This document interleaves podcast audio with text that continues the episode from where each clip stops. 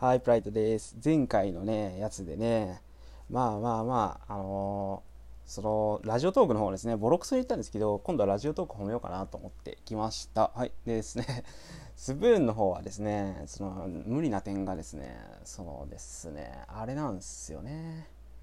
あれなんですよ。スプーンはですね、基本的にその投稿がね、連投できないんですよ。5分置かないといけないんですよ。で、次撮ろうかなと思ってすぐ撮れないと。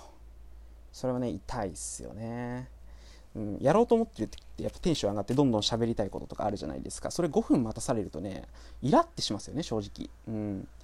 なんでこっちはねすぐ撮れるんでねいいんですけどあと編集がねやりやすい環境が持ってるってのがいいですよね。うん。次に次に喋れますからね。はい。ラジオトークはね。でラジオトークのいいところはもう一つがやっぱ編集の機能ですよね。ツイッターとか上げるときにあのテロップとか入れるのめんどくさいんですけどあの画像とかに。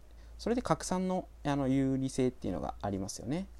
えー、っとそうですね。ラジオトークのいいところね。あるかな他に。うーん優位性ね。いやまあでも効果音とか本当にラジオの代わりなんですよね。ラジオトークのコンセプトとしては。だから個人でラジオを所有できるって考えるといやまあ流行るビジョンも見えなくはないですね。うん。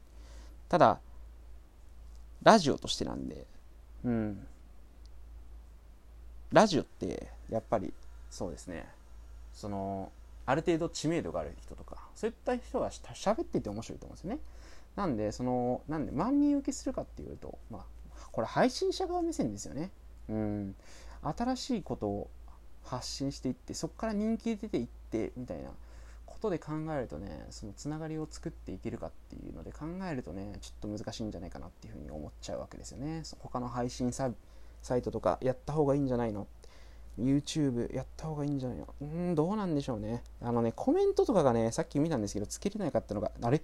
俺ディスっとるやんけ。あそう。コメントがねつかないから コメントがつかないからあとバット機能もないんですよね。うん。そう。だからその基本的にね気分が悪くくなることはないよね。うん。そう。